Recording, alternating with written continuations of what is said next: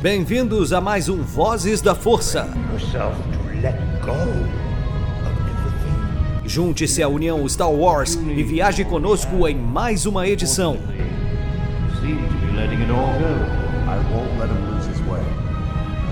Seja também a fagulha que manterá a chama de Star Wars acesa por muitos anos.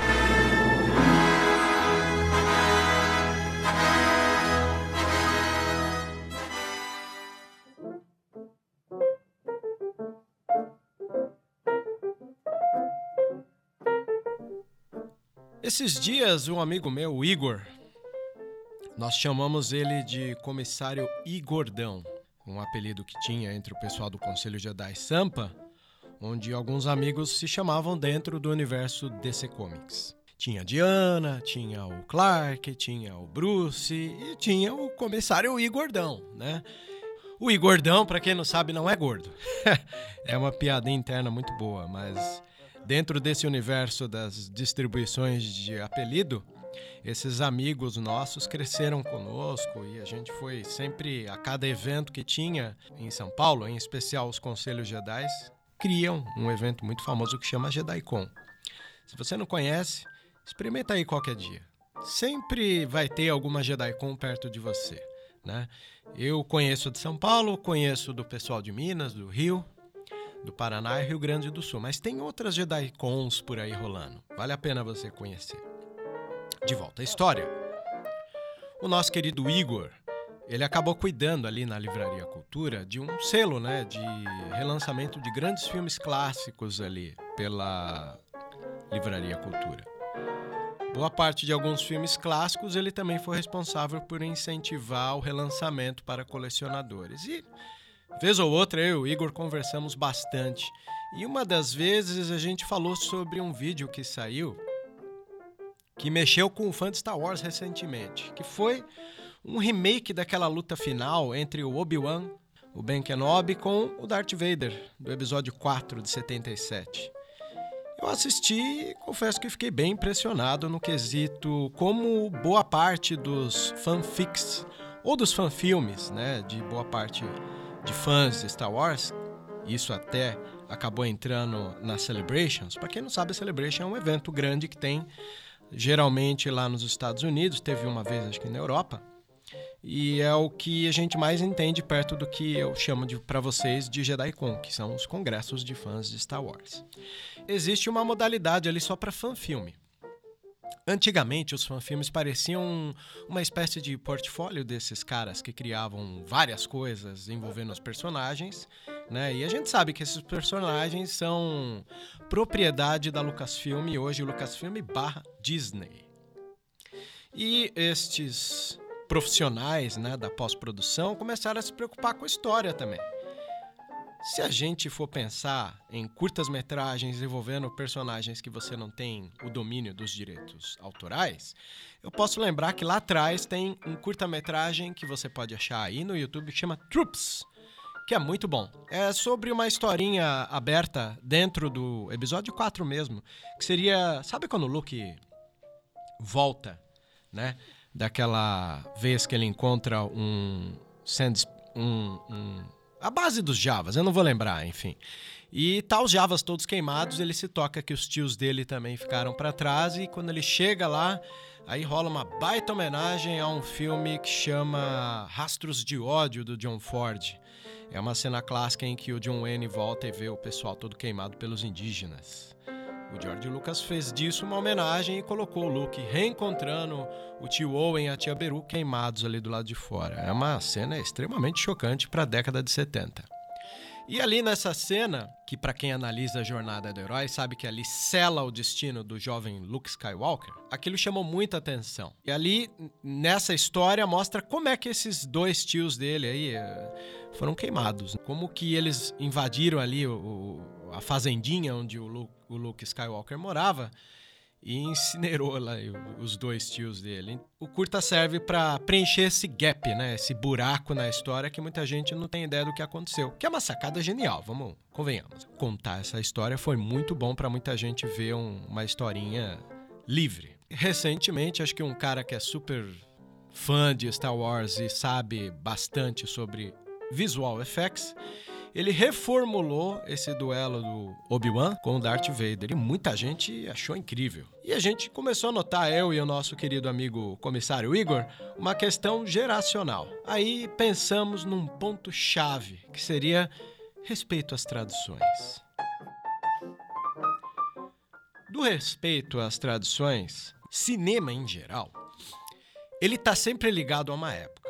Todo cinema ele é uma resposta cultural de um realizador que viveu uma época e transforma um pouco disso naquele momento, naquela história, naquele filme. Veja, por exemplo, quantas vezes você vai querer mostrar para as pessoas algum filme antigo e as pessoas olham e falam: Credo, esse filme é antigo. Ah, mas é preto e branco. Pô, essa história cria mil empecilhos para assistir o filme. Eu mesmo vou confessar que várias vezes já ri de vários filmes por causa dos efeitos práticos. É normal, faz parte da nossa convivência. A gente ri dessas coisas, até porque a gente não entende, não sabe nem como foi. Só que existe aí uma das coisas muito belas dentro do universo cultural, em especial de cinema, que é a beleza de se transformar a precariedade em elemento de criação. Caso vocês não saibam, boa parte das pessoas hoje em dia, pelo fato delas consumirem muito obras audiovisuais, seja séries de TV ou de cinema, todos se sentem um pouquinho meio que dono daquilo. E elas se sentem, às vezes, no direito de falar. Então, o que acontece ultimamente, e tem acontecido muito, é que as pessoas sentem ter propriedade para falar sobre aquilo. Se eles não gostam, tem uma relação meio tóxica ali. Só que é o seguinte, boa parte das pessoas não tem essa vontade e predisposição de ler o porquê que aquele filme tem aqueles efeitos todos práticos e pobres, ou entender por que, que aquele filme conta aquela história, ou aquela homenagem. E por conta disso, a gente sabe que hoje em dia, se a gente chega num jovem tá assistindo essa terceira trilogia do Star Wars, alguns vão assistir essa trilogia antiga e vão pensar: meu Deus, mas isso é muito chato, o timing disso eu não consigo assistir. O que, que a Lucasfilm fez em favor disso? Ela criou os Adventures of Galaxy. Lembrem-se do mestre Qui-Gon Jinn. Seu foco determina sua realidade. Essas animações que a gente está assistindo e tem no YouTube, se você for procurar, está querendo recontar para as crianças, em formato pílula, como foi a trilogia original. Porque provavelmente algum intelectual ali dentro da Lucasfilm entendeu que boa parte desses filmes que foram criados na década de 70 e 80 talvez não dialoguem tanto com as crianças nos dias de hoje. E já foi feita uma análise disso. O Star Wars novo, sabe, esse que veio de 2015 para cá, desde quando a Disney comprou os direitos da Lucasfilm e dos filmes, criou uma fatia nova de fãs. Para quem não sabe, eu costumo analisar bastante isso. E eu notei que existem quatro gerações de fãs de Star Wars. Pois é. Como é que foi? A primeira veio lá de 70, com o primeiro filme de 77, depois 80 e 82, que formam a trilogia original. Nós tivemos a primeira leva de nerds, né? Ou geeks que se apaixonaram pela saga, ou o que a gente chama de trilogia original. Em 97, foi criada a remasterização da trilogia original. Isso criou um bafafá cultural muito grande e reacendeu a chama da paixão dos fãs pela saga. Em 99, depois que o George Lucas criou alguns remendos naquela trilogia remasterizada, onde ele pôde modificar muitas coisas com a tecnologia atual de efeitos especiais, ele criou o que nós chamamos de segunda trilogia, que é a trilogia prequel ou prequelas que ele estaria contando, já que nós conhecemos a trilogia clássica como episódio 4, 5, 6, ele criou uma nova trilogia que seria episódio 1 em 99, episódio 2 em 2002 e episódio 3 em 2005. Aí temos duas trilogias e três gerações de fãs. Aquela geração da década de 70 para 80, a segunda geração que veio com a remasterização né, e o lançamento, o auge das locadoras e compras de fita e box e por aí vai. E a terceira trilogia, que é a prequel. Aí acho que George Lucas deve ter se cansado, né? Até porque, embora ele tenha alguns filmes interessantíssimos além da trilogia Guerra nas Estrelas, para quem não sabe, ele tem Loucuras de Verão, ou chamamos de American Graffiti. O primeiro verdadeiro grande filme que o Harrison Ford atuou. É sobre preocupações juvenis da década de 50. É, tomar milkshake num driving, é, chavecar mulheres, corridas de carro. Eu até, inclusive, acho a melhor direção dele. Antes do Loucura de Verão, tem um filme que era um curta dele, que ele regravou como formato longo e quase arruinou a vida da American Zoetrope. Para quem não sabe, a American Zoetrope é uma das produtoras que o diretor Francis Ford Coppola, famoso aí por, pelo, pela trilogia do Poderoso Chefão, era dono dessa produtora. E o nome desse filme que quase arruinou chama-se THX 1138. Uma ficção científica bem cabeção, assim, sabe? Voltando. Lucas deve ter se cansado um pouco disso e vendeu parte, né? Ou quase tudo, ficou com uma pequena porcentagem quando ele vendeu Star Wars para Disney. Disney diz que vai respeitar muito as ideias que a Lucasfilm escolhe. No caso, é a Kathleen Kennedy. E o George Lucas ganha uma graninha com isso. E a Disney ganha com distribuição de filmes para cinema e merchants. Aquele bonequinho legal que você compra, então. É nessa hora que você contribui com a Disney. E isso, às vezes, o fã de Star Wars não entende e adora falar: a Disney arruinou meu Star Wars.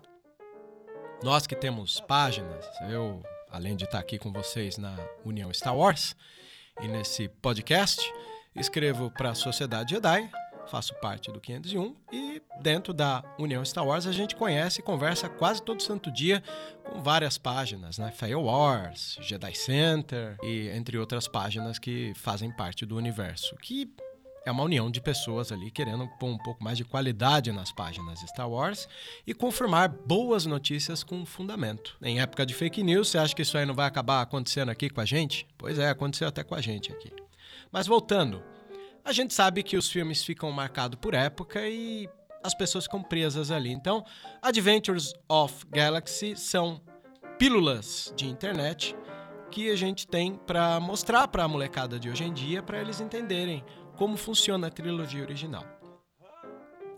As tecnologias, quando elas surgem na nossa vida, elas vêm para nos dar suporte sem perdermos as referências do que ocorreu até então. Então, quer dizer, hoje em dia assistir uma saga que tem hiatos, esses espaços de tempo sem produção, como é o caso de Guerra nas Estrelas, Star Wars, super interessante analisar que momento da história do mundo se encontrava quando esses filmes foram feitos. Se a trilogia original ela trouxe o frescor da alegria no momento onde na década de 70 tinham filmes pesadíssimos no pós-guerra, pós-escândalos, Vietnã, então a mentalidade do americano estava pesadíssima.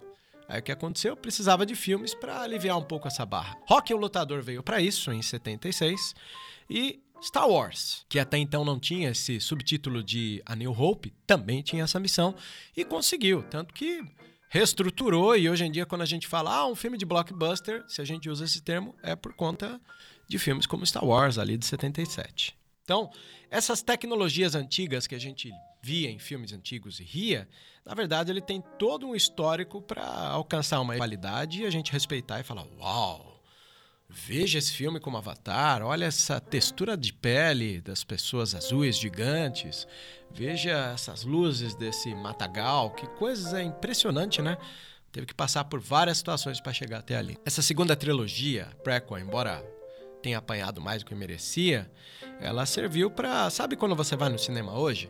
Sabe aquele barulhinho de isso sumiu. Acabou porque o cinema de película acabou. Hoje em dia é muito mais fácil você ter um cinema e ter o DCP, né? Digital Copy Package, que é uma espécie de um HD externo que chega lá no cinema e exibe os filmes sem qualquer tipo de problemas, como estourar o rolo de cinema, riscar, você perder alguns pedacinhos. Hoje em dia o filme está lá na íntegra e em 4K.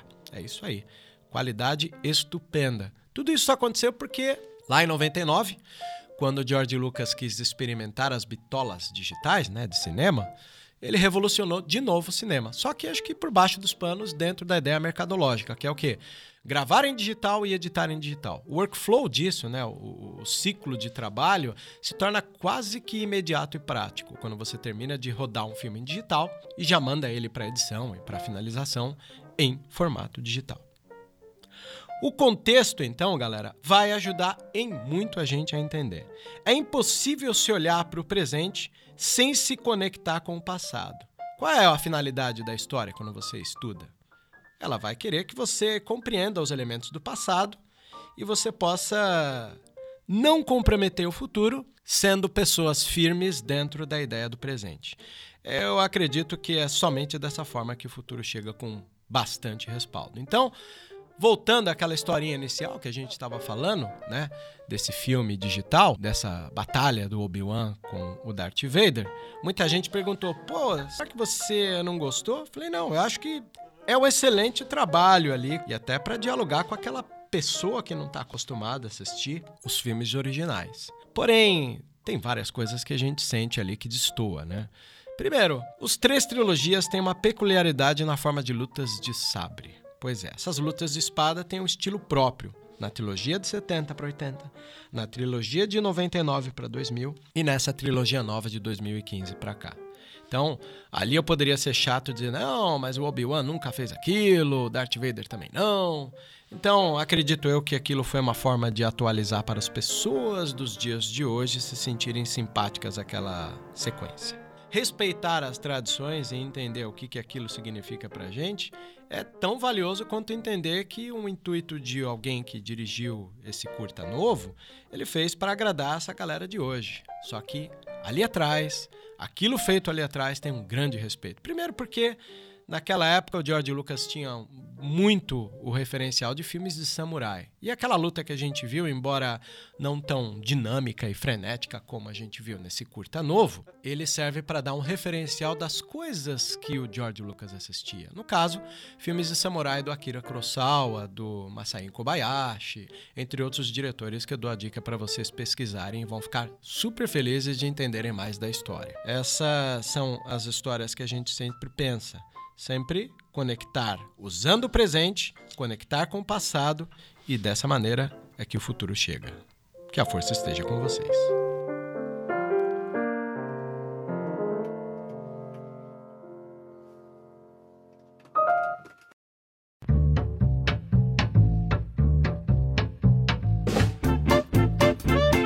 Você ouviu e vivenciou Vozes da Força. Por hoje é só e que a força esteja com você sempre. Aqui é o comandante Paul Dameron desligando.